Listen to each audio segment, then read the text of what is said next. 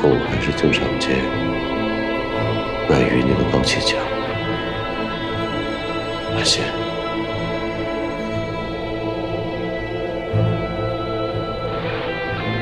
你会为我好当朋友，哪有那么多如果啊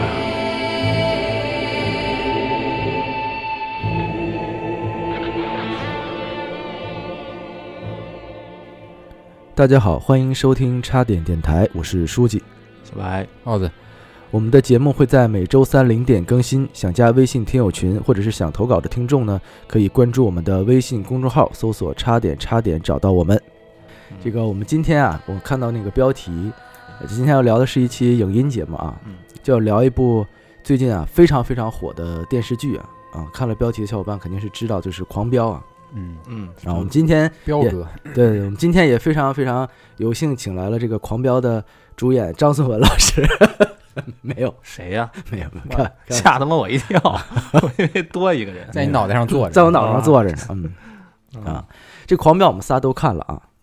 嗯，我也其实基本都看完了。看看，我知道个大概，没有知道大概特啊别细看。我不看也没办法，家人都在看，是谁也吧看？嗯因为确实是整个春节大家都在看啊。这个剧中啊，张颂文老师演的这个高启强，嗯，对吧？让大家又爱又恨的啊。而且建这个功高启强， 哎，对，而且这个封神的演技，就是大家也是屡屡称颂。嗯，是国版教父。嗯哎，那我觉得到了今天啊，其实我相信大家可能剧的内容也都看了差不多了啊。你可以捋一捋。哎，我们啊今天就是主要想聊一下这个《狂飙》的大致剧情，来讨论讨论。嗯然后呢，也再来聊一聊这个背后啊，它的黑社会的犯罪原型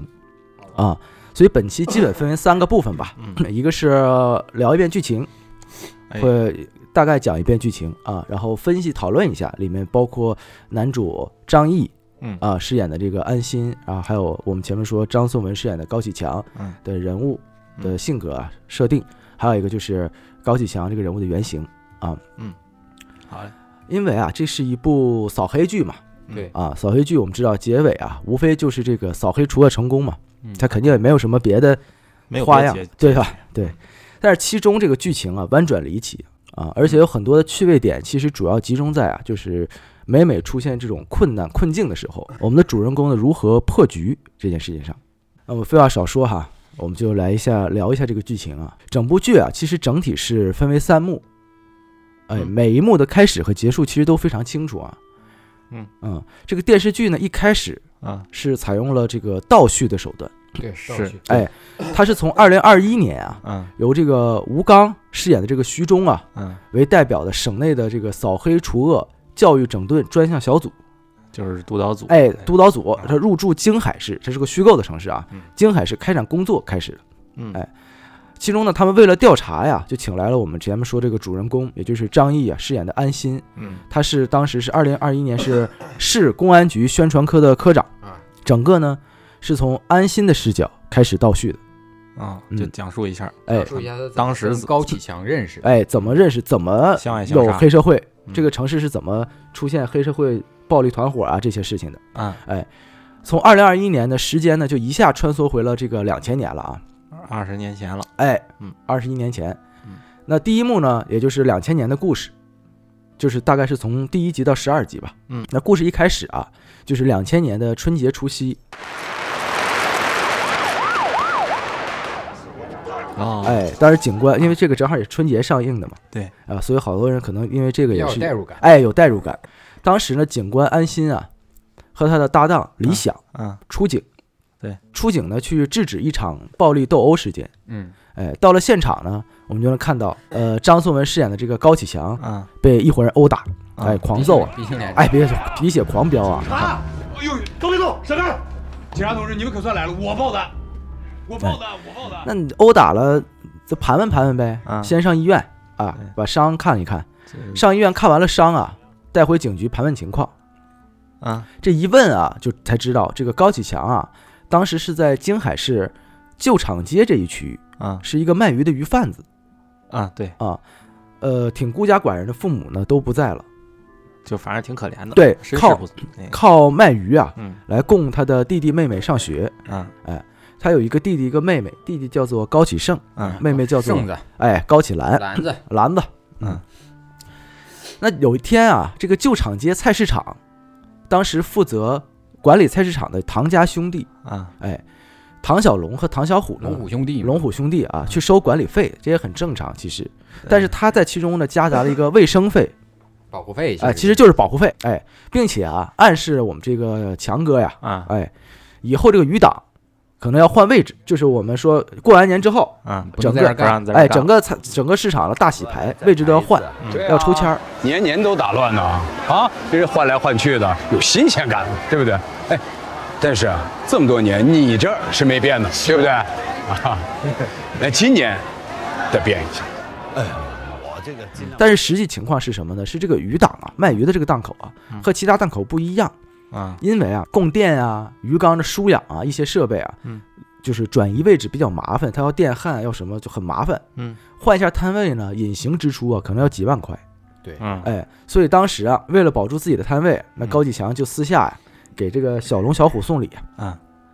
结果呀、这人俩兄弟也看不上他，就说能不能不换也没瞧上他啊，，不仅呢砸了他送的电视，嗯还暴打了他一顿，嗯，就是前面看的那个。等离子电视机嘛，哎，但是他没买起，没买起，等离子电视机是两万一千八嘛，嗯，买了个负离子电视，买了个负氧离子电视。嗯啊嗯，不是人吸氧 机，警局的安心啊，调查到这样结果呢，嗯，他就起了恻隐之心，对哎，所以呢，他不但啊帮助这个强哥呀、啊减轻了定罪，因为他当时开始进到警局调查是告他入室抢劫啊啊，龙虎兄弟。送礼去了，哎，龙虎兄弟污蔑他嘛，可以啊说是对说他入室抢劫，但是最后就变成了这个 寻衅滋事了啊，嗯寻衅滋事拘留就好了，哎，简单，嗯，不光啊给这个强哥减轻了定罪啊嗯，还让他的弟弟妹妹呢在除夕夜进到了公安局给他们的哥哥送饺子，都他妈啊，搞都公他妈抓进去了。 没有啊，对他们真好，挺好 一，家人整整齐齐，整整齐齐。在公安局谁也吃年夜别跑饭是吧？嗯 那之后呢，他为了保护这个高启强，嗯想让他不再受龙虎兄弟的骚扰呢，嗯还去了他的鱼档，在高启强去鱼档取自己东西的时候呢，还去给撑腰。嗯，哎照着他点儿，哎，嗯那因为这个公安局的当时的正副局长，嗯一个叫孟德海，一个叫安长林嘛，啊，对，啊，都是安心啊死去父亲的战友，应该就是对对对 partner 那种嗯，啊，嗯嗯所以啊，对这个安心啊颇为照顾。嗯那唐家兄弟呢，也就误以为啊，这高启强有背景，嗯上面有字儿，哎，上面有人儿啊，嗯所以呢， 不仅啊保留他原来的摊位啊，嗯还呢巴结高启强。嗯，客客气气的，那这个强哥他也没有办法，其实啊，为了骑不虎被难下，骑虎难下，他嗯为了不被这个龙虎兄弟压迫嘛，嗯也只能虚张声势，以假乱真。就装了，哎，开始，此时啊，我们前面说强哥的弟弟啊胜子，嗯嗯哎，选择回家创业了，高启盛，哎，高启盛啊。当时呢，创业的项目是什么呢？嗯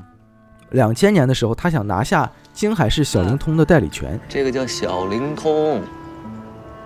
你当我不懂啊？我也有手机的，不一样吗？拿着啊，你听我跟你讲，从现在开啊始，哦啊，但是当时呢，要有介绍费才可以跟那个所谓这个卖小灵通的人啊攀上关系嘛。那会儿都这样，当时是差两万块钱介绍费对，啊，那没有办法，正好当时龙虎兄弟啊，嗯，也给了强哥啊一个活儿，啊，介绍个私活嘛，介绍了个私活儿啊。但这私活儿不是说像咱们做个海报什么的啊，嗯他呢是接到了一个活儿，是打人的活儿，啊，打的人是叫什么呢？叫徐雷。嗯嗯，所以呢，他们仨呀就开车啊嗯，去打这个徐雷去了，我给他 打你，我我要打你。打你，真可爱，到那之后呢，发现徐雷啊嗯在那电鱼呢，啊就是乡下里面拿一个电在那电那个鱼，把鱼电死就把鱼捞走嘛嗯啊，破鱼叉子，破鱼叉子啊哎嗯。那强哥看他在那电鱼呢嗯，心里也有点肝颤，啊他就嗯上边上撒了泼尿，嗯，结果撒完尿回来一看，这俩哥们儿电鱼漏电把自己电死了，雷公显灵哎了，进来自己意外身亡了。嗯那意外身亡了，对于强哥还有唐家兄弟来说，嗯，呃，其实也算完成了任务嗯，因为超其实当时给的是让他闭 嘴，超额完成，确实，闭嘴，呃，确实闭嘴了啊嗯，超额完成任想务啊。张嘴只能托梦了，对，嗯所以呢，强哥和胜子嗯这个高启强两兄弟嘛，啊，高家两兄弟也就成功获得了所谓这个创业的启动资金了啊。嗯但是其实他们没有想到的是，他们因此啊卷入到了一个巨大的漩涡里。嗯哎，这是呃高启强这个故事的一个转折点啊嗯啊，我讲的其实比较快，里面有很多细节。哎是他的转折点是安心给他了一本《孙子兵法》，哎，我这样说啊，呃，这个强哥呀，在前面这段剧情可以看出，他靠着安心啊，嗯推荐他买的《孙子兵法啊》，读我们现在总说网上说那个读《孙子兵法》品启强人生，就对，从这儿来的启。强人生，建功高启强，他靠着安心啊，推荐给他买的这个《孙子兵法》呀，嗯以及强大的心理素质，用的什么呢？用的是虚张声势和以假乱真，啊，心理强大素，哎，忽悠了这个龙虎兄弟啊，嗯，他完成了前期的新手任务了。对，哎，那与此同时呢，警察这一边啊，我们说安心的这一边，嗯，他也没有闲着，他其实是故事分为两条线去讲的。嗯，那安心这边呢，警局在排水渠发现了一具女尸啊，嗯，呃，调查了之后呢，死者的名字叫黄翠翠，嗯，黄翠翠，啊对，死因是被人暴力殴打致死的。嗯，那继续调查呢，发现黄翠翠生前啊是做这个皮肉生意的，皮肉生意就有一个上限，嗯啊是就是组织非法组织这个罪啊哦你。我说这我个上限，我以为是是要那价个的 上限呢，这这还有潜规则，上哎，没有没有没有，不能超过一 万没嗯有一个上限啊，嗯上限叫做疯驴子，啊！疯驴子，疯驴子啊，知啊道，知道看过的才都二知十道五岁嘛， 二十五岁 是 就长巨老哈，演员还回应了这个嗯。嗯，当时的疯驴子正在监狱服刑啊。嗯那为了调查真相呢，警局决定派卧底进去去接近疯驴子。嗯因此呢，我向咱们局领导做了汇报，局领导也同意了，需要我们一位同志化妆侦查进入到拘留所，得到他的信任，并且找到相关的证据。在座的几位同志都是刚刚加入我们最后我们肯定知道啊，那派的就是安心去嘛，嗯啊，要不然这剧情也就没有意思了。新仔去了，哎，这个呃新仔啊，通过长时间的卧底呢，嗯获得了这个疯驴子的信任。嗯这个疯驴子同意啊，说我带你去干一篇大的。嗯，哎，原来这个疯驴子呀，嗯他一直会定期呢安排这个游艇，哎，组织派对，帮这个他的老板，嗯，哎，去拉拢高官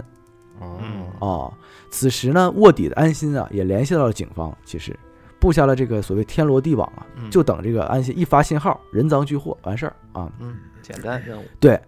结果这个时候啊，警局内有有内鬼嗯，啊，告诉了疯驴子安心是警察，哎，停止交易，哎，有内鬼终止交易了，嗯 所以啊，卧底以失败告终了嘛。啊，啊，唯一的收获啊就是在套话的过程中嗯，啊，安心根据疯驴子的描述啊，拼凑出了黄翠翠死亡的大概原因嗯啊，就是说她极有可能呢是因为用录音笔录下了游艇里边的内容哦，啊，从而啊去敲诈这个游艇的主人，啊叫做徐江，嗯啊最终呢被徐江杀人灭口。那徐江是谁呢嗯？ 哎，徐江说白了就是当时的京海市的黑社会头子，那常年呢和当时的另一波就是沙场的老板啊白香波啊嗯，不对付。嗯，那白杨波也不是好东西，就是说白就是两波黑社会打架嘛，对，哎，黑社打会你互殴，打你，对，我打你啊！这段剧情之后嗯引入了一个新的角色啊，就是这个李一桐饰演的孟玉啊，孟玉，啊，她是安心从小到大的青梅竹马啊，啊，最重要的她是公安局局长孟德海的女儿孟德海是嘛，对，啊，那感情我们就一笔带过了，感情戏嗯。我们前面说啊，曹孟德他闺女嘛，高启强好死不死，啊间接杀了徐江的儿子徐雷，啊是哎，对，那殴打徐雷的活儿啊，也是因为这个两家结怨造成的，啊其实就是白江波给龙虎兄弟的嗯，啊。那徐江这可好了啊，为了给儿子报仇啊，从白江波口中啊问出了接活儿的就是唐家的龙虎兄弟夹着尾巴回来，吃饭做小孩那桌，好不好？啊！西游厂街，唐家兄弟干的。哎，可不是我找的啊，这事儿跟我一点关系都没有。嗯啊最后出于泄愤的目的呢，还把白江波给活埋了。啊，哎，徐江这时候特别狂，对，牛逼啊，于是啊，徐江的报仇开始了啊。嗯他先是绑架了唐小虎，嗯哎，然后呢，要小龙呢绑高启强去见他。嗯，那强哥在被警方问询啊，妈的，直接绑高启强不得了费他不劲不，因为这个时候他不知道是谁，另一 个人。啊，啊，当时徐江的原话是：“你带你的同伙来见我嗯啊，我就我就把小虎给你放了。”嗯，那高启强啊嗯，在被警方问讯啊，以及和小龙互通有无之后啊，大概判断了出来，警方啊是在查徐江，嗯，嗯而叫黄翠翠的女孩呢，应该是握有这个徐江的证据。嗯所以呢，高启强决定赌一把，用这些判断来跟徐江去周旋。哎嗯嗯，《孙子兵法》用上线，哎，用上线了啊。那高启强呢，主动给我们前面说的徐江打电话，徐江特别逗，是贾冰儿演的，谎称啊，说自己手里边有黄翠翠的证据嗯啊，想和徐江做交易嗯啊，让他放了小虎。嗯那警方啊这边虽然锁定了嫌疑人徐江啊，但是找不到他的证据，嗯所以呢没办法就继续啊深挖去调查这个黄翠翠嘛。嗯通过黄翠翠生前的男友啊老莫嗯得知啊，这个老莫也还在监狱里。嗯这个疯驴子的拜把兄弟啊，有个叫麻子的嗯，在监狱里，嗯张麻子、张麻子啊，酒桶酒酒桶，张木之，张 啊，最后安心没有办法啊，嗯这个说服这个麻子作为线人，也是卧底在疯驴的身边嗯。那为了找到这个徐江的犯罪证据啊，嗯安心和李想呢就去找了这个白江波的老婆陈淑婷。嗯这个陈淑婷啊，当时考虑到这个孩子的安全啊，嗯最终呢答应跟警方合作，但是我只相信安心一个人。嗯啊那徐江这边啊，他就很被动了，因为他面临了白江波老婆陈淑婷的指控。嗯，为什么呢？因为实际他就是杀了白江波嘛。哎对啊对啊，是明演出来了嘛，对啊，嗯那为了自保啊，徐江就跟高启强交易嘛。那嗯么强哥啊，要去解决陈淑婷，嗯你解决了他，我就放了唐小虎，嗯嗯否则呀、啊徐江被抓，他就要供出高启强收钱杀人的事儿。啊无奈之下，强哥答应解决掉半路回来的陈淑婷。啊不过呀， 在半路回来的时候呢，陈淑婷临时啊决定改坐火车了。啊嘿， 安心安排的，安心安排的啊。安心呢自己呢一个人原路返回，啊，这一下强哥和小龙扑了个空啊。啊当时那个戏特别有意思，就是他俩开车撞了那辆警车，啊呃，小龙要杀了安心的，啊，但是强哥一看是嗯有恩的是吧对以前的哎恩人，老朋友，哎给拦住了啊。嗯就但是安心受了重伤，因为嗯车祸了嘛。配枪呢还被唐小龙偷走了，啊是挺鸡巴惨的，挺他妈惨的啊。那坐火车回到京海的陈淑婷啊，嗯呃，他所掌控的可以直接指证徐江杀人的证据呢，就是他知道白江波的司机在哪儿。嗯，嗯，这个司机啊，亲眼目睹了这个徐江的，哎，给他那暴个，行。对，杀人过程啊嗯，因为他给了他他是他的目击证人嘛，司机带带我，对，啊但是呢，这个陈淑婷啊，我们前面说，她只相信安心，啊她只愿意告诉安心哈、啊，所以呢，调查就陷入了僵局啊。不过安心啊，在和撞车歹徒搏斗的时候啊，嗯抓破了个手，其哦中一个人手给抓破了。啊那根据安心指甲中的残留物验出的 DNA 嗯啊，锁定了嫌疑人唐小龙。嗯另一个人其实警方也猜到了，应该就是高启强。啊，但是但是呢没，证据，哎，但是高启盛嗯明白了这件事情，嗯他们快速的找到一个人串供，嗯到警方那边呢帮他顶顶了罪。嗯所以最终警方呢只抓捕了唐小龙和一个顶罪的喽喽。嗯对于徐江呢，也暂时还没有什么线索啊。嗯那陈淑婷回到了京海啊，为了解决掉这个麻烦呢，徐江、高启强两个人再次合作嘛，嗯啊，徐江就给高启强陈淑婷在京海的住址，嗯啊，还是让他去干掉这个陈淑婷。嗯，但是这个时候陈淑婷你知道回来是做证人的，嗯所以他是有警察看护的嘛，想要直接干掉他其实很难，很危险。嗯嗯于是高家两个人决定啊，先去了解、啊、这个徐江为什么非要干掉陈淑婷，因为他们不知道啊啊，就是陈淑婷握的证据是什么啊，啊再做打算嘛。为此啊，高启盛特别聪明，他假扮成家教，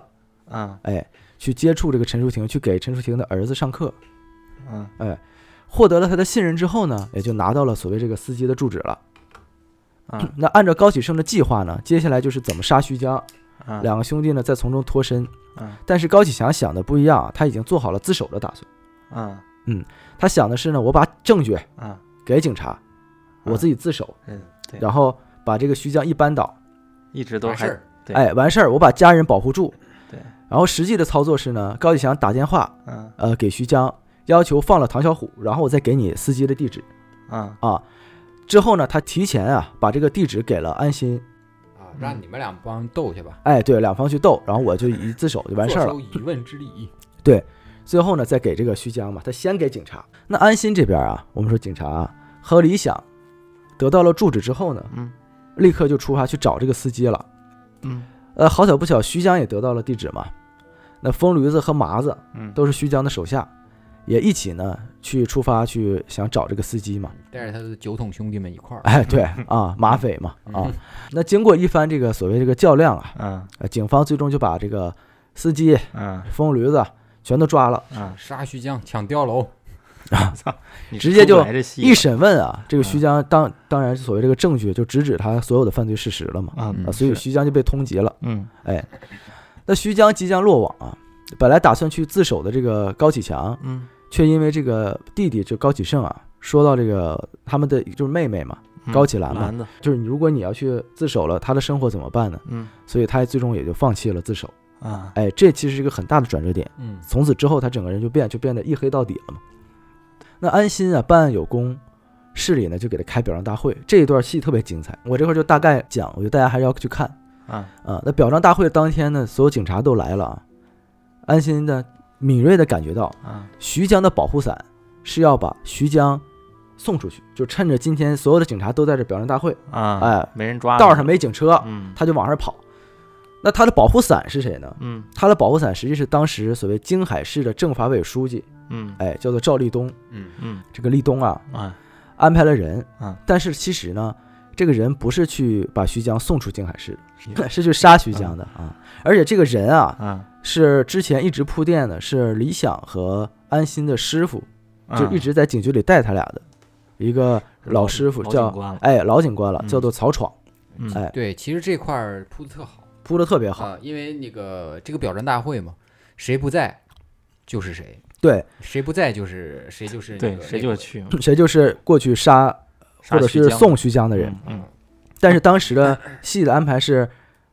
安心嗯，看到了安长林和孟德海不在，因为这俩都是看着他长大的，嗯他以为他俩是他以为他俩谁结果颁是，颁奖的时候，所以他特别纠结，整个心里他就担心，他说是不是他俩？如果是他俩，我可怎么办？啊因为这俩人是那种亲人，你知道。啊结果颁奖的时候，他俩走出来，他俩亲自给他俩给他颁奖。啊结果他一看，发现自己师傅师傅曹闯不不在，啊，刚舒口气问师傅呢，他说有事儿出来。完了，完了，三零二国道李庄路段老钢铁厂发现犯罪嫌疑人。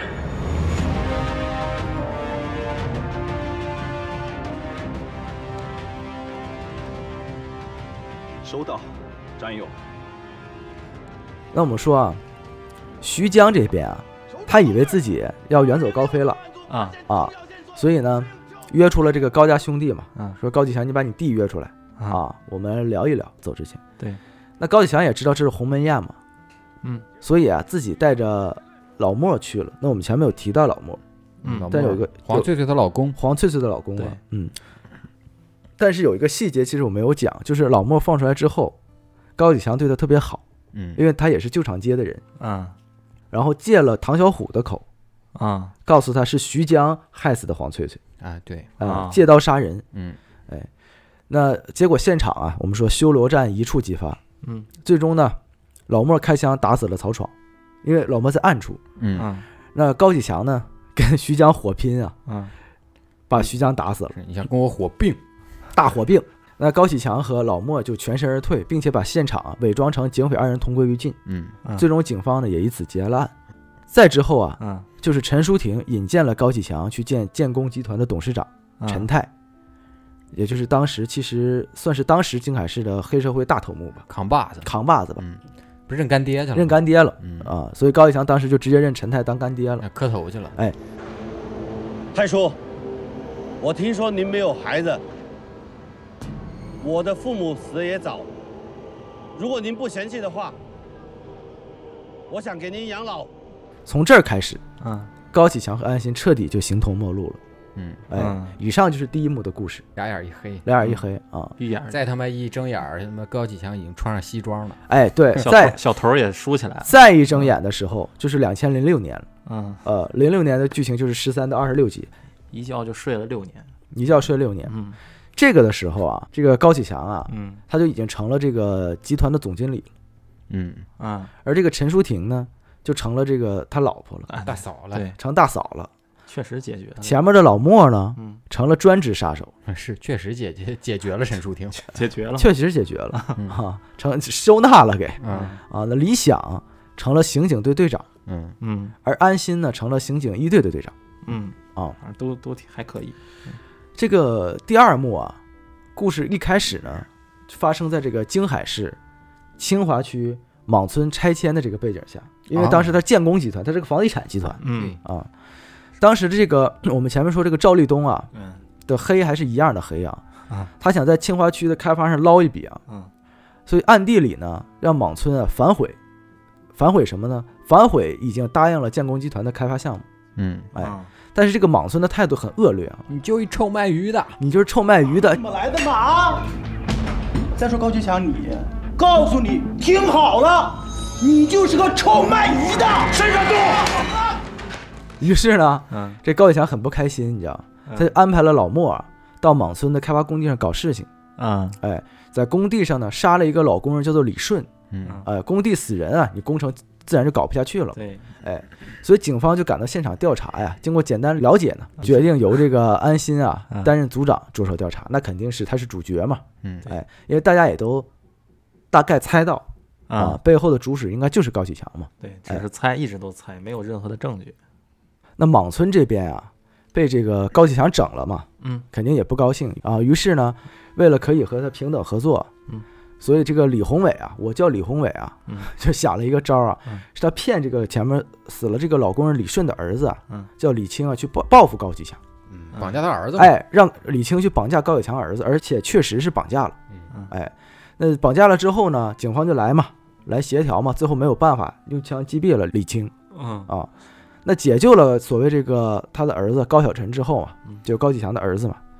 呃，为了表达感谢呢，嗯高启强的妻子陈淑婷和安心握了一下手，因为也算是老朋友了，很早就认识了嘛。我们说，嗯，然后过电了。啊结果这个举动呢，被当时的李宏伟拍了下来，嗯并且呢，搞成了这个安心啊和高启强勾结。是啊，莽村的莽怎么写的？莽村嘛， 为什么叫莽村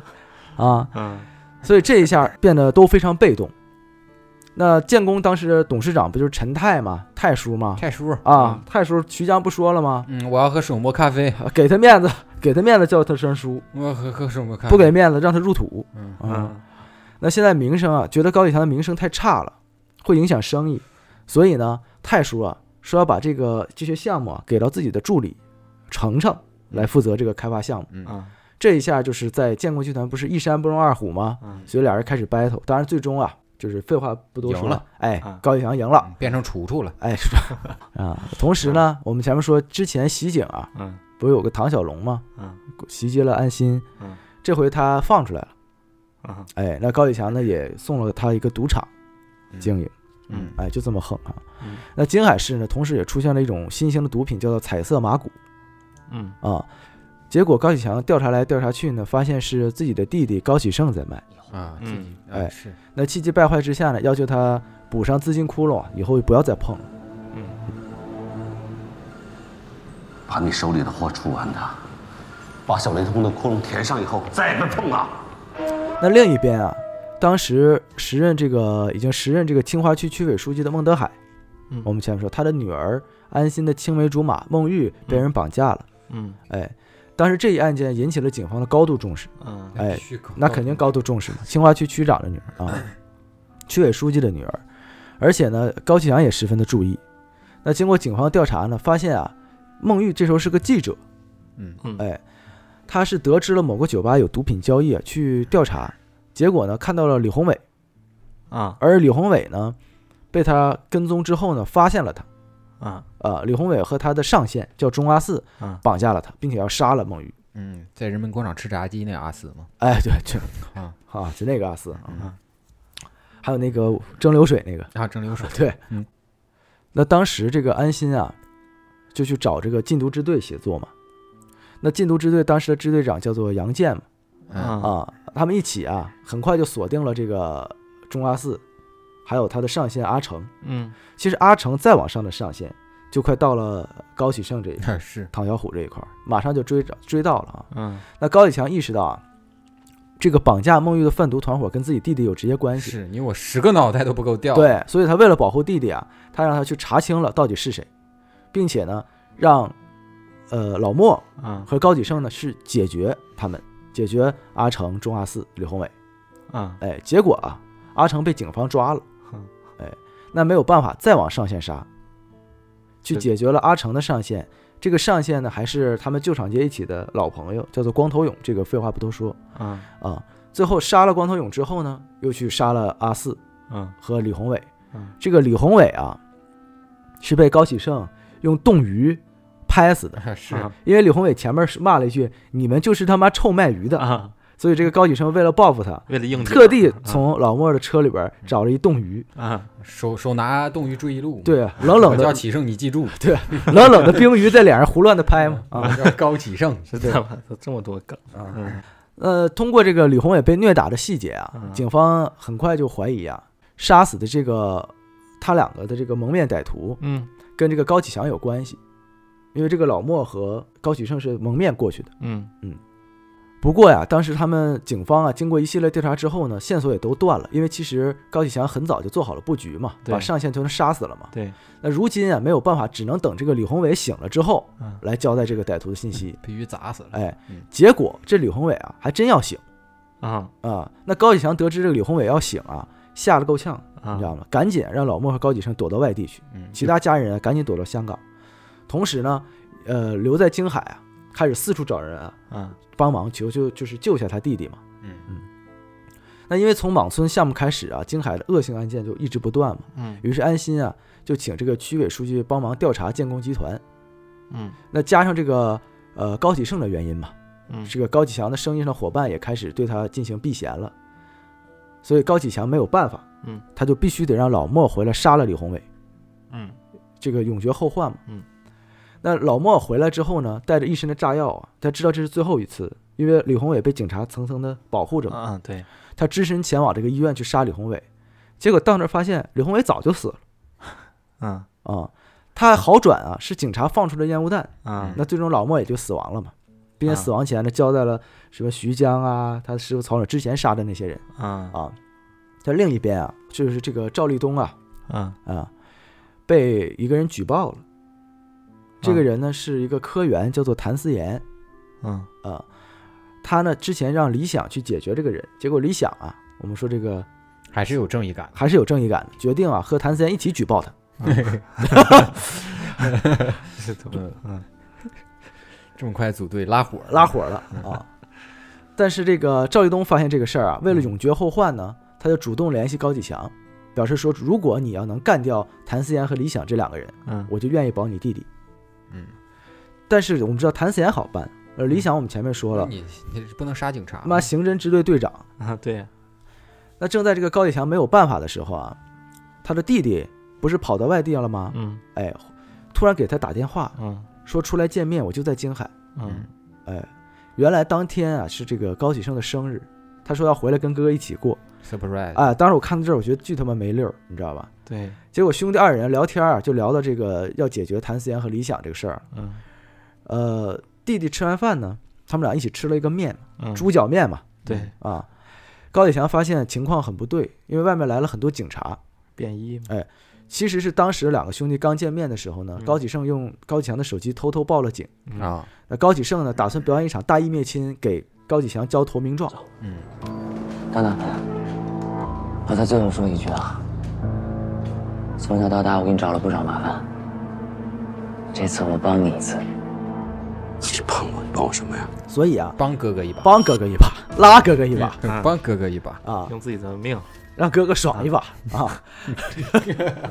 你也挺没溜于，是啊，嗯这个高启盛当时怎么做呢？是假装哥哥报警抓自己，嗯并且呢挟持哥哥做人质来帮高启强洗白，是并且要求警方李想和他单聊。哎嗯最后啊，高启盛被这个提前安排的狙击手杀了，啊射杀。临死前呢，抱着李想从楼上跳下来，嗯，俩人全都死 了。对，开始的时候我以为他那二楼摔不死人，你看哪儿先着地了？对你得看哪儿着地我，看他都是后背着地啊，屁股着地，颈椎还受不，脊椎还受不了。啊嗯瘫了嘛，那高启强这一下在赵立东眼里解决了李想和谭思妍，嗯所以呢顺利搭上了赵立东的这个大山嘛。嗯于是呢，他开始逼宫陈泰，最终呢，他也做了建工集团的董事长。嗯那安心呢，被上级暗箱操作，嗯变成了交警。嗯，交警，哎对，理想的死亡呢，因为他那个上面人儿没了嘛，对上面就人都买调走了，都调走了，而且理想其实一直是在帮着他的。嗯这下理想死了，嗯啊，理理想的死亡呢，也让他意识到这个黑恶势力啊不是他想的那么简单。是的，对，自己不怕呢，也有在乎的人。而且这个时候，他其实跟他的青梅竹马孟玉还在一起啊，对呀、啊。他为了保护孟玉呢，也就是两个人分手了，分嗯手，从此呢就开始孤军奋战了。这就是第二幕的结束，很悲凉啊。第三幕就其实就没什么可说的，第三幕无非就是到了二零二一年，嗯啊，然后我们前面说的这个扫黑专项组开始收网嘛，嗯，成功剿灭这个高启强和背后黑恶势力。这第三幕就不具体讲，就就讲第三幕就是高启强已经变成了当时的政协委员了。大体的其实故事整体就是这样，最后无非就是那什么嘛，就是收网了吧，都抓起来了，啊该判死刑的判死刑，啊，对吧？该该翻哎供、我看那个翻了好翻，多那个家长看那个最后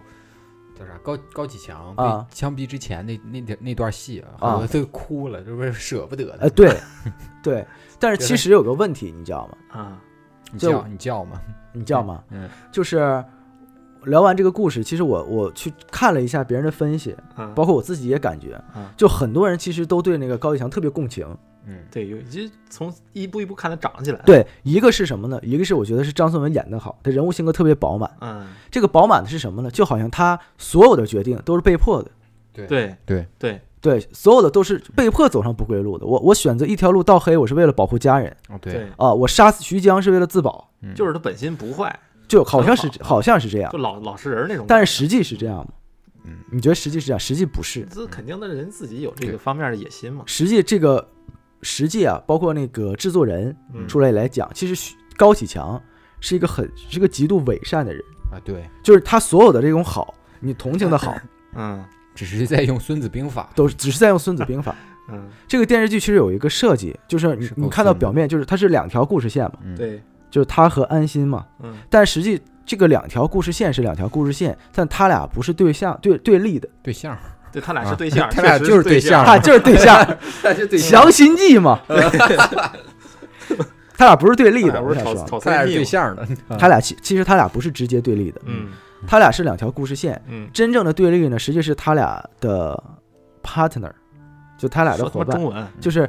高启强真正的镜啊讲像中文了，啊，高启强的镜像是谁呢？是他弟弟，嗯嗯嗯嗯是高启盛。嗯安心的镜像是谁呢？是他在中间看起来已经投靠了赵立东的腐败了的理想。啊，啊，然后在一块儿这样你其实就可以理解为什么所谓高启强到第三幕嗯的变化是那么大的。嗯，就是第一幕、第二幕、第三幕，嗯就是因为高启强是一个很非常会博得对方好感的人。城府深，对城府深，我那天我在我翻了一个那个豆瓣影评啊，啊那讲的挺好，念一下啊，啊就说他这个狂飙啊，啊他现在之所以能给大家就是就能能有共情嘛，啊共情反派，啊，哎，他不仅仅是因为那个人设饱满，对他还是因为就是他以前也是一个受害者嘛，啊是哎，是一个受害者，就是人们就是特别喜欢看受害者逆袭的一个故事啊对对吧小人物啊。最最平，哎而且在他成为那个加害者之后呢，嗯，受害的对象又是原来的那个加害者，就是显得就是有点比复较仇，对啊，就是爽一直在一直在那个在虐一个人，对啊，然后包括什么理想啊，还有什么孟德海的黑化啊，嗯也就是那个为了正义走的曲折曲折一点儿啊，曲线救国是吧曲？对对对，呃啊，理想确实是曲线救然国，后似乎都是情有可原的嘛。对包括孟德海，他啊哎也是那个你这这中间那段，他不是要启用高启强嘛？啊对是来平平复这个京海的这个一个社会的混乱嘛。对，啊而且啊当其实时他走了一步险棋。啊对，嗯其实其实我不知道看过那个《教父》的也知道，嗯啊看过《教父》，《教父》的第一部是讲老教父就马龙白兰度嘛，嗯然后演的那个老教父，然后阿尔帕西诺演的新教父 Michael Michael 克里昂，嗯啊呃，第二部演的是老教父的发家史，啊你就可以看到初始的这个黑帮老大嗯是怎么成立的这个帮派的，哦是他就是帮别人平事儿的，嗯就是你有困难来找我，我能帮你把这个事情解决；嗯他有困难来找我，我帮这个事情解决。渐渐的，你们都信任我，都是就是人脉就嗯就都认我，我，嗯，那我今天就所谓拉起了个帮派。嗯嗯其实高启强也是这么起来的，对对，啊，前面唐家兄弟也是有事儿找他，他对解决，后来成小弟了，哎，后来就成小弟了。嗯啊。但是你知道，其实有一个问题，有一个细节，嗯，就是为什么说他伪善？有一个细节，就是在开始第一幕的时候，他不是被抓进警局嘛，新年夜嘛，嗯啊，他面对安心的时候有一段描述，啊，说什么呢？就是当理想嗯听完了高启强那段描述之后，那个故事我们所刷回的那个故事之后，李想说了一句话，嗯他关上门跟安心说：“说你怎么知道他说的是完全真的呢？嗯，难道他不会在他的描述中有一定对自己的倾向性吗？”啊，对呀、确实，但是其实作为观众，我们很容易有一个被迷惑的点，就是那个第一幕，嗯他回忆电视被打，然后挨就是挨揍，然后电视机被摔坏的那个回嗯忆，是从他的视角进行的描述，啊，对那个是他的拍摄，嗯，真相是不是那样没有讲，对对，没准儿人家去就是去妈的去，嗯就是跟你拼命的，就是过来抢劫或者跟你拼命的。而且高启强出来之后，还就是他不是跟小龙、小虎兄弟在一块儿嘛？安心不一直很诧异嘛，说他俩那么欺负你，你怎么跟他俩在一块儿呢？电视剧里描述的是他不得不跟他俩在一块儿的，狐假虎威，他享受这种被这两个兄弟就是追捧的感觉。嗯，但是实际是不是这样，你也不知道，有可能从开始他根本就不怕他俩。因为安心的对描述也是高启强给他讲的，对，给他对讲他也不是自己亲身经历的，那一段根本就不是真相，那段你看的时候很容易把它当成说哦，事实是这样，嗯但对事实是那样，其实没有，那段是他回忆的描述，没准他本身就是个恶霸，从开始可能他就是坏的，他只是伪善，他通过这些方法来告诉你，塑造起了他的人设。对，嗯，而且这个 这个狂飙的制作人，嗯我查到这个徐泰叫做啊采访中聊过一个太叔说这个太叔啊，太叔叫陈泰嗯啊，高启强这个人物其实他一直伪善都在，有一个情节在第二幕，就是我们前面说的，他知道他弟弟就是高启盛贩毒亏钱嘛，嗯，他说你把钱填好了，你把这个钱窟窿补完了之后，你就不要去做了，嗯但是他没有用自己的钱去补。啊，是是他可以用自己，他住了那么大病，他可以用自己的钱帮弟弟补好那个窟窿，嗯他并没有，然后让弟弟不去贩毒，不冒这个风险，但是他没有。嗯，那么我们但是也可以理解，自己的事儿自己补窟窿，你才能长长教训。那嗯，我给你补了，那你下回还是这么犯事儿，这你是不好说，嗯，你反回来想是这么回事不好。但是你这个事情在教训上是可以的，但是问题是，他现在面对的是贩毒。高启强很怕贩毒，就是因为他知道贩毒是死罪，掉脑袋的，贩毒是绝对的死罪，对，不能碰。多个呃具体法律还不知道，多个多少克就是死刑。嗯嗯，而且啊，有一个点就是第一幕的时候，嗯其实高启强的所有的变坏，他开始就是个鱼贩子，本身也没什么实力嘛。嗯他弟是大学生回来，年轻有文化，嗯而且你能感觉到商业嗅觉特灵敏，对不是卖小灵通嘛？对，而且最关键是他弟一直在说一句话，就是我穷怕了，就是我穷的我受不了这种穷，嗯我再也不受穷了，嗯，并且就是他弟对实力啊、对金钱、对势力很渴望，特别渴望，而且很贪婪，嗯所以为什么都特疯批嘛？不是，嗯，所以在第一幕的时候，其实都是高启盛在推高启强往黑暗里去走的。嗯，高启盛推高启强，对啊就是你比如说他去杀徐雷，也不算去杀徐雷吧，啊，打他去打徐雷啊打去你办这件事情，嗯，就是因为高启盛想要做小灵通，缺两万块钱啊，对，出来之后高启盛又做枪，嗯，包又帮他出主意怎么对付徐江，嗯，对吧？对其实都是他的弟弟在推他往这么走。嗯，那第二幕呢？他弟弟更更疯了，其实他弟弟上来不就说了一句话嘛，说在京海市掉下一个钢镚儿都得是姓高，啊，是对？吧？就特经典这句话嘛，高家看上的东西，早晚都是高家的。对，但是最后高启盛死的时候，嗯，其实所有的那个他身上的贪婪和冷漠，全都回到了高启强身上。嗯，哦就是他其实是人物的两个性格最后分散成一个，所以到了第三幕，其实高启强变成了什么？就是他表面做慈善，嗯，但是他不是说了，他说背地里说就说说杀他全家，他全家死算你算他倒霉，跟你有什么关系？啊，对，在第二幕的时候，他不会这么说。第二幕的时候，碰到很多事情，他都是到处求人啊，嗯整个状态他有些事情他知道不能碰，嗯到第三幕完全没有。嗯，已经彻底沦陷了，对，而且安心这边，我们刚才不是说了，他的那个镜像是理想嘛？嗯，理想去世之后呢，安心这个人物也变得更立体了，因嗯为就是他在伴随着所谓的那个一瞬间知道这个黑恶势力特别庞大嘛，嗯他这因种为以前自己没有被碰，对没有那个没人敢动他，是因为他上面有两个书罩着他，他上面有书照，他下面高启强还特别喜欢，还特别爱他，对，而且好那个好多强事儿心理剂想啊也帮他圆着呢，对，就是把陪别人他保护在一个得好保保他护在一得个好温墙温室里面，对，而伴随着第二幕理想和高启盛下线，嗯，安心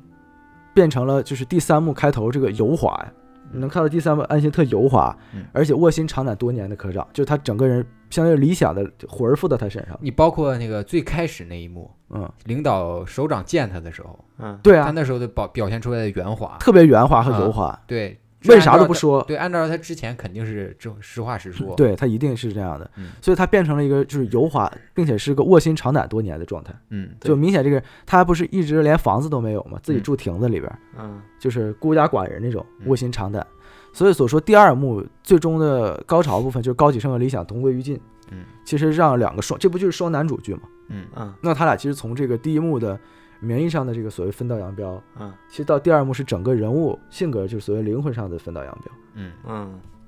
那我就分析完了。嗯，分析完了，嗯，好嘞。分析完，我们其实聊一聊这个剧的原型啊。其实这个剧啊，嗯，借鉴了特别多的原型啊。我觉得聊完以后，我们可以再讨论讨论。我们说这个原型啊，嗯，其实就高启强的原型啊，其实是这个一五年破获的这个四川的流汉案。嗯，那么相比这个高启强啊，嗯刘汉是怎么发家的呢？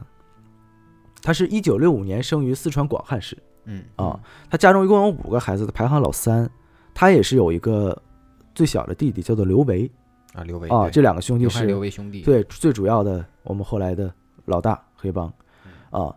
那中年读书的时候啊，这个刘汉的成绩不太好，嗯但是呢人高马大啊，哎，打他架是斗殴呗，哎打篮球啊打篮球啊 啊，哦不是打架斗殴啊那你有点太快了啊。嗯他打篮球担任中锋，嗯啊哦，但是大中锋啊大中锋啊，对，撞不过但是每次比赛的时候呢，真正出场的都是所谓干部和教师子弟，他就只能坐冷板凳。哦所以那个时候呢，他心里边其实就明白不平，衡哎，要想出人头地就得有背景。嗯哎我操，他这脑子挺好啊，到了我都八三想不年到啊这儿， 高考就落榜了。嗯嗯，落网了，落榜了啊，高考就落网了，八三年 挺快，高考作弊了是吧？啥都没干高考就就落落网网了， 落榜之后啊 嗯，他在一家工厂当焊工，嗯做电焊，嗯那干了两年之后呢，觉得工资少嘛，嗯嗯，他就辞职了。那辞职了之后，他就在游戏厅厮混呢，哦啊，他玩赌博机，但几番输赢之后，身上的钱就输光了嘛。嗯，那经历了负债之后呢，又被这个混混讨债。但这个刘汉啊，嗯跟这个高启强很像，也也买等离子电视机去了，啊哎，他没买等离子电视机，他通过搞关系狐假虎威，哦跟这个催债的混混啊，化敌为友了。哦那是挺像，确实挺像，哦哎，打不过我就加入他们了，嗯成为了当时团伙中的军师，有点类似于高启盛这种角色。哦啊军师，军师啊不过当时刘汉的内心他不甘心当一个小混混嘛，嗯所以他一直在找这个赚钱的机会。嗯我们知道那个时候赚钱的机会很多的啊，因为什么呢？因为正值改革开放时期啊哎，下海做经生商的那哎，种开始加紧建设了。嗯这一加紧建设呀，最开始短缺的就是木木材。嗯嗯，那刘汉就注意到啊，当时林场的木头啊，一立方八十块钱，嗯嗯，市场呢卖呢一百二到一百三，嗯，这差额利润太明显了。嗯是啊，所以呢，刘汉就说我我就搞木材生意，搞木材啊，哎，就搞木材。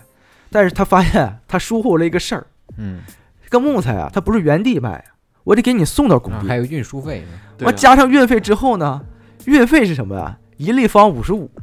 算上八十成本价呀，赔了。最后每立方他妈贴五块钱，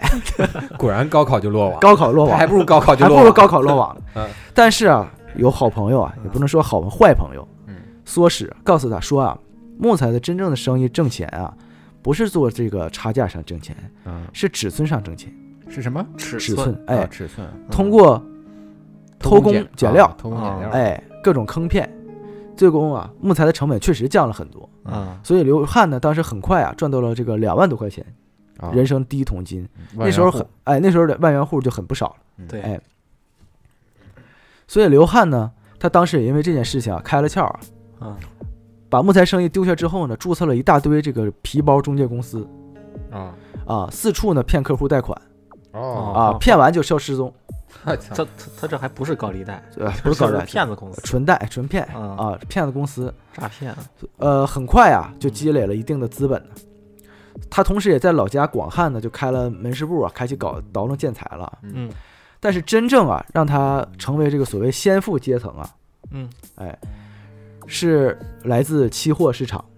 哦哦又是玩期货，就是你那个期待就是我他妈那个瞎眼睛的期待啊啊，还确实，但不过确实有期待啊，啊，但期待是期待，期货是期货，是嗯期望其实期望啊，期望是 期望啊，嗯，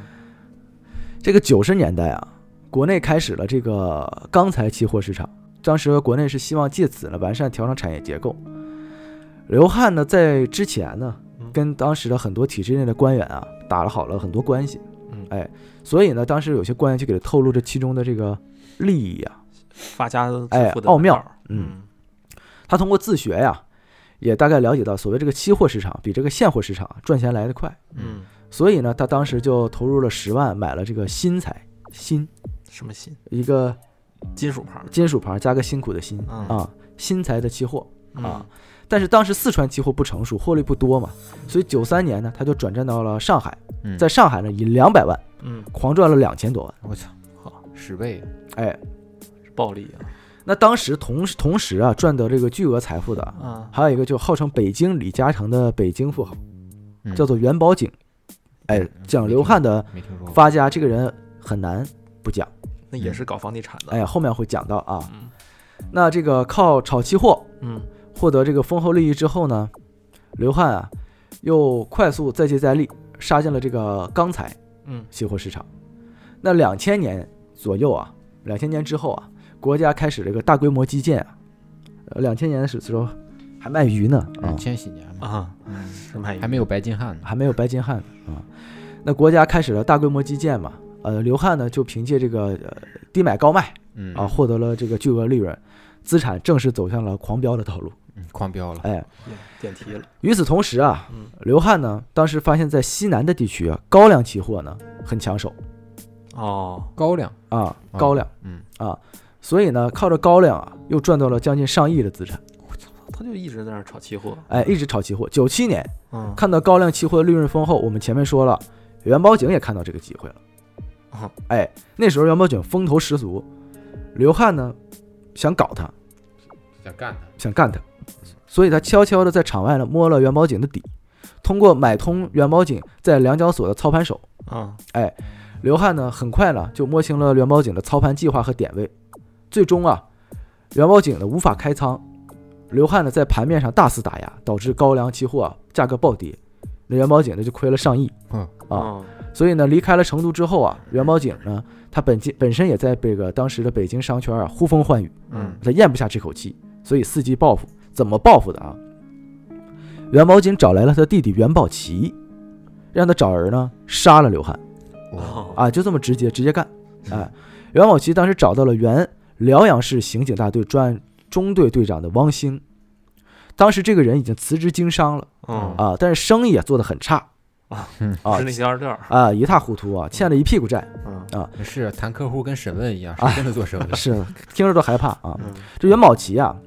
说啊，我给你十六万酬劳，把你债还了。嗯啊，你还自己还能剩点儿，你呢去四川把刘汉干掉。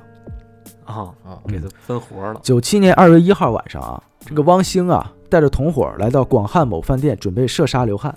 啊，他进了酒店啊，到了刘汉的房间，一开门儿就开枪，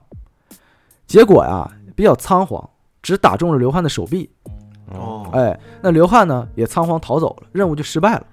啊。但是汪兴啊，这任务失败没办法，他欠钱差钱啊，他就回去找元宝奇说：“你看我虽然这个但没杀成啊，嗯，但是但我这个吓着他了吓着他了，给他教训。真他妈啊，哎，能不能把钱给我啊？真他妈哪有这样干活的？是元宝警说你没你这么干活儿，你他妈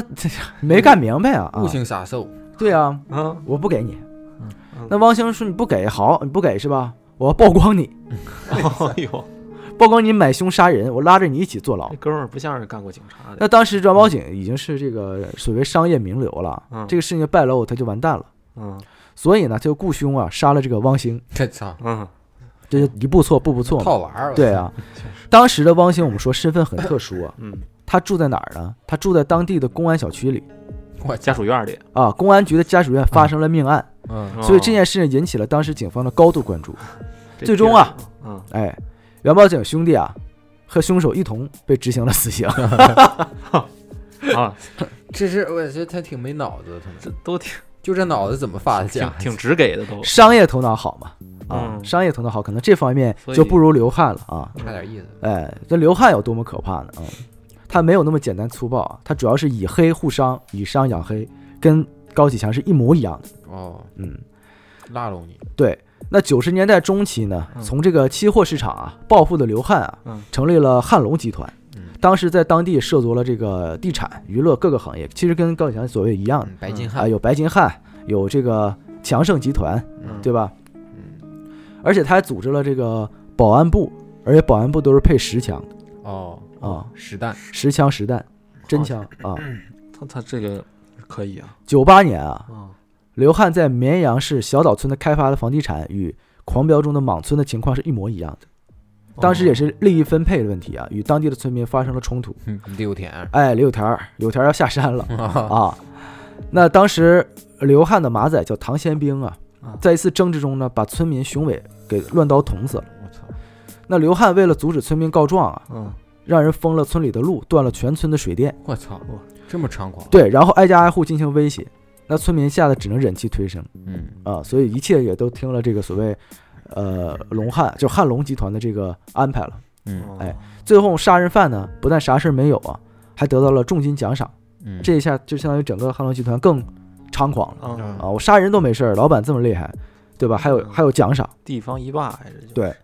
此案发生不到一周啊，刘汉因为想独霸广汉赌博机的生意啊，派人呢去了几家效益最好的游戏厅，嗯，砸场子。然后打砸抢，哎，打砸抢。随即呢，又指示手下呀，将不愿意合作的游戏厅老板周正当街枪杀嗯了。我我直接杀了。哎，但是呢，迫于刘汉的名声啊，嗯，周正被杀之后呢，家人吓得一样不敢报警。哎呀，就是像电视剧演那种警察去询问的时候，都说是他该死，没事没事，我们不报警，没关系，就类似这种啊。啊，连发生了两起命案，当地警方一点动静都没有。嗯啊，但不过呀。我们说警方没动静，嗯，哎，当时广汉还有另外一个黑老大叫王永成，嗯，不服气，哦说你不牛逼吗？哦、啊，我今天炸了你汉龙集团啊，黑帮火并，他们怎么都这么简单粗暴？比较粗暴啊，大火并哦，但是很快啊，我们说这个黑老大王永成啊，嗯、也没了，也没命了，嗯，都没读《孙子兵法》，都没读《孙子兵法》，嗯，至此啊，这个刘汉就做上了这个广汉黑社会的第一把交易，嗯嗯。那零八年啊，四川发生这个汶川大地震，我们都知道、嗯嗯、啊，五月十二号嘛。刘汉在汶川捐赠的希望小学啊，在地震中没有倒塌，还被媒体报道表扬。哦、呃，而且我们前面说他的弟弟刘维还作为了奥运火炬手，传递了零八年北京奥运会的火炬。哦，好家伙，讽刺啊，太讽刺了吧！一三、嗯、年的时候啊，刘汉当时还被《华尔街日报》采访啊啊、呃，刘汉在采访中吹嘘自己的这个创业史啊。说了就是特别经典的一句话，说刘汉从来都是赢家，我从来都不失手，嗯都不是什么不失手，不失手，不失手啊！一三年财富中国富豪榜中啊，刘汉以一百六十亿排名第三十二名。我操啊！有人就是预估啊，说刘氏兄弟的总资产应该是超过四百亿，哦而且好多的真实资产其实是不能外露的，嗯，所以被福布斯杂志当时还评为呃潜在水底的真正富豪。嗯，那真正让刘汉落网的事儿是什么呢？嗯，是零九年发生的一起命案。嗯，哎，零九年一月十号中午啊，当时广汉的警方刚做完这个幺幺零日宣传活动。嗯，哎，结果下午三点的时候呢，一间茶铺啊，当街呢传来了几声枪响。嗯，哎，其中呢有三个茶客呢直接枪击身亡，两名茶客呢被流弹击伤。嗯。当时呢，现场就有目击者回忆啊，说凶手从下车开枪到上车离开，用时不到一分钟。我操！哎，现场呢有多么干净利索啊！现场茶杯、躺椅没有一个倒，没有一个碎的。哦，专业团哎，就人死了，什么事什么都没有，其他对着人射的。哎，嗯枪法极好。对。那当时警方啊还去问了这个调查茶铺老板娘啊，说指呃凶手是谁，被害人是谁？老板娘连话都不敢说，她知道这些人她不能提，得罪不起，得罪不起、嗯、啊。那闹市区发生枪击案，惊动了中央的高层啊。那公安部当时挂牌督办嘛，迅速啊抓获了犯罪嫌疑人叫袁少林和张东华。哦、哎，这两个人交代呢，策划这起闹市枪击案的是谁呢？是刘维，也就是刘汉的弟弟。哦，哎。可是这个时候啊，刘维就已经潜逃了，就像我们那个剧中高启盛一样啊啊被通缉了。嗯，随即呢，当时公安部就发布通缉令，A 级通缉犯。啊，哎，那我们说零九年发生的案子，那一三年怎么刘汉还这么猖狂，还可以呃跟接受《华尔街日报》的采访？啊对呀对呀，整整跑了四年，跑了四年没，逮住警方啊收到了不少刘维藏身的线索，但是每次要抓到的时候就屡屡失败。哦，有有内内鬼鬼呗啊啊，不光有内鬼，而且上高层全都在包庇，而且啊，最夸张的是，刘维不是在潜逃吗？啊，他根本连广汉都没出，一直在这个市里。哦，这逃的方式挺特别，嗯，啊当时的刘汉已经是四川的政协委员了，哦跟高启强是一模一样的。嗯啊，那到了一三年啊，啊，随着这个中央扫黑除恶工作的进行啊，嗯啊，那一三年三月十三号重启这个幺幺零枪击案的调查，那刘汉呢就因为涉嫌这个枪击案嗯被当在首都机场就被当时警方给带走了。带走调查去，哎，他一被带走啊，那刘维啊，还有什么保安部之拿真枪真刀这些人也都被抓捕了。嗯哎，甚至包括当时广汉当时的这个多名的政法干部，因为我们知道，呃，都是一体狂飙里面，嗯啊，呃，徐忠，也就是吴刚演的徐忠带领的，除了扫黑除恶，还有一个教育整顿。嗯他一直讲教育整顿，教育整顿其实就是要整顿，呃，我们的政法内部政法体系嘛。嗯嗯，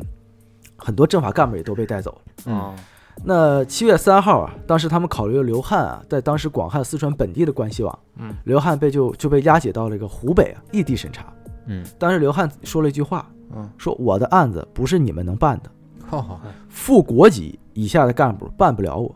好，这狂的，啊、嗯那我们今天说这个，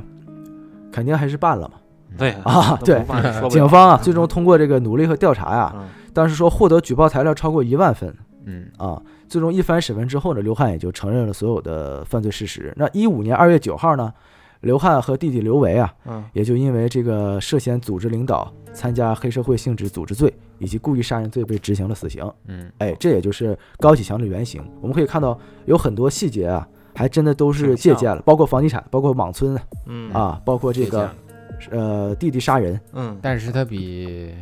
他比电视剧更猖狂啊了，狂多了，哦、它实际比电视剧还要猖狂，而且还有一个就是，其实电视剧啊，其实《狂飙》这部剧比较有意思的是，它不只借鉴了这一个原型，嗯嗯，包括其实我们前面有说那个电视剧里面啊，看了都知道，就是禁毒队长的杨健，嗯到了第三幕里面，他担任京海市的供电局副局长，嗯然后并且跟高启强属于呃合作了嘛，嗯嗯，他的故事其实借鉴了我老家就是哈尔滨嗯供电局的一个黑恶势力案件。哦哦，那个大家如果想了解的话，也可以去查一查，哦，嗯，就也不是细非常开经典。就不细讲了哦，我就不不想讲了啊，因为那个跟电视剧里演的很像，就是有不舒服、不满意的地方，我就断你的电啊，哦就是反正也是很猖狂的案件啊。因为我觉得这个《狂飙》里面这个安心的这个角色跟那个沉《默沉默真相》里面那个主角，我就忘叫啥了，操，这脑子不太好，就很像是吧很像很像。但是《沉默真相》我觉得啊更加黑暗一些。啊，嗯啊你们沉看你们看过吗？沉默的真相啊，之前挺火那个，哦，我没看，啊我看的是《隐秘的角落》明哦明对雾剧场我里的我也是，啊我看的是隐秘角你落，们没可以看有空看一看《沉默真相》，真的很好看，是吗？非常好看。我前段时间看那个《回来的女儿》，结果看了一点就没再往下看，那个嗯说是小人物有点烂尾啊。啊， 《沉默真相》没有烂尾，《沉默真相》真的很好看。嗯哦你们可以吃有空刷一下。可以哦，嗯，可以，我觉得，我觉得那个《狂飙》里边剧，哎，你可以说你比较喜欢哪个角色，就是不论善恶啊，就电视剧看嘛，你们会喜欢哪个角色？公开讲，啊，上来就上来心脏病那 个，我靠爆了！我看，呃哦我特喜欢徐江，啊，徐江啊徐江，但是有很多人说他是败笔嘛，没有，我觉得徐江是撑起第一幕能看下去的一个主要的一嗯因为个比，较搞笑嘛。对，嗯就特是别又逗，又黑又搞笑，而且关键是这部剧你能看出来，从第一幕的时候，它加呃只插了很多搞笑的点， A D 钙奶嘛，对 AD 钙啊奶，然后其实开始不是倒叙嘛，嗯而且倒叙开始用了一点插叙，嗯就是高启强坐在那儿，就是已经是政政协委员了，嗯然后给那个回到老街区，嗯请那个养老院那些老同志吃饭的时候，啊，刀哥嘛，刀哥嘛，然后那个老头说说最近黑社会很严很严重啊，说那个听说有一个人放高利贷叫叫刀哥，说不满意就砍手砍脚，然后问那个高启强，高启强说不知道不知道，现在都是法治社会了，嗯然后问边上唐小龙，就前面讲过的你，认识刀哥说吗？你认识刀哥吗？不不认识。然后这这会儿边上喊刀哥，啊刀哥，然后跑到唐小龙边上，刀唐小哥啊龙特特尴尬车得挪一挪。然后那个 杨柳岩这老头儿把椅子往那边挪了挪，呃，唐小龙特尴尬，特尴尬。他就是故意让小唐小龙说，大家叫我小龙就好啊， 啊叫我小龙就好。他就是他就是故意加了很多搞笑的环节，对其实有让有让意嗯轻思松一点对，轻松一点的话可以把缓解人这个更气氛嘛更带进去。嗯嗯，另一方面，它不是也是属于这种题材比较容易沉沉比较沉重的沉题材重对对对所以它对加一些诙谐幽默的会对，所以我我其实吸引前面人一讲那个剧情讲的其实挺粗略的，有很多细节啊，其实真的看电视剧才能感觉到，而且剧情的细节什么我都没有讲啊，很有意思。就是你要讲的话，我我要讲的话，可能三个小时得讲，嗯。那你直接让人看剧不得了？啊，对，就是我建议，我还是很推荐这部剧的嘛，啊，我估计我都不用推荐，大家应该都去看过了，看过了啊，嗯嗯，哎，《人民名义》你们看过吗？看过啊，那个我觉得也特别好。呃，我也没看，侯侯侯亮平嘛，嗯，那个侯亮平，还有那个胜天半子，那个叫什么来着？祁宏伟啊胜对天半子是什么东西？他就是跟他天哦是老天爷下棋，我要胜你半颗子。对我要上你半颗子，就是我我不信命，我信我自己。啊我操，真牛逼！哎，你可以看看那个特别屌。那个真的是我命由我嗯不由天的典范。然后最后他那个是自杀的，说这个世界上没有人能给我，呃没有谁能审判我。哦，自对杀的，他是这么狂啊，非常狂。他是公安添个大狙击枪跟那个跟那个外面警察对峙啊他本身也是警察，他已经被围到那屋里了。他是说省这公个安世厅界的上副厅长还是对是吧副厅长，他说哦这那个世界上没有谁能够审判我，然后吞枪 自尽了。哇塞，对对 对，那我个真没看，真没看， 我我胜胜天半子，对胜胜天天半半子子，我操，你可以看看，挺挺挺屌的。对可那以里边的老戏骨很多，而且就是演技都很在线。嗯，对，其实我觉得这其个实一对比，里面就有陆毅的演技不行，这一个啊对比起来了达康书记但是其实陆毅演技也还可以的，挺好的。还有宇宙区长嘛，宇宙区长，宇宙区长谁宇？宙区长就是达康书记下边那个一个区的区啊啊长，啊！天天对看星星啊啊！就对是对他对懒宇宙政哦区长，对对啊对，就是那个半蹲式的那个窗口，就是那个哦，嗯就这个那梗儿就从这儿来啊，的，对，哇塞，他他他懒政，他不去那个不管不管事儿，然后他就天天看星星，就跟那个小品里边，今年小品沈腾那啊个，啊，然后就天天看宇宙看星星，说渺小人类渺小，嗯，就宇是悟宇宙的真理。对啊，这个跟宇宙相比，我这上着班儿算什么对，呢？上算什么呢？然后我就操宇宙区长嘛，哦所以就是做这个，其实我觉得那个《狂飙》里很多梗，你像那个，其实它搞笑的地方，我们前面说不是主要集中在第一幕嘛？对有很多经典场面，比如说那个高启强和徐江嗯拿烟灰缸和啤酒瓶互砸脑袋那块儿，然后还有那个，就是到第二幕，其实很多那个点都是网友扒的，嗯不是有田下山那个刚才说那个点都是网里友面有很多细节，有很多细节，对呃，你像那个高启强啊他刚开始的那个衣品，就是他自己穿啊衣服，特特特别那土然啥，后到后来他跟那个陈淑淑婷结婚之后，你发现他衣品特别好。衣品特别好，在陈淑淑婷死死了之之后他又开始老头衫儿对，了一品就开始回去了，就老头衫儿了。对，啊到了第三幕的时候，就提个小摩托，戴个头盔，对穿老头衫儿。嗯对对对，伸手比个啊耶，对，身手比挺好的。我觉得这剧看了挺有挺有意挺思，真实。对，嗯，行，那么这期就先聊到这儿吧，下期见那吧，我们下期见吧，拜拜，拜拜，拜拜。白警官，哎新年快乐！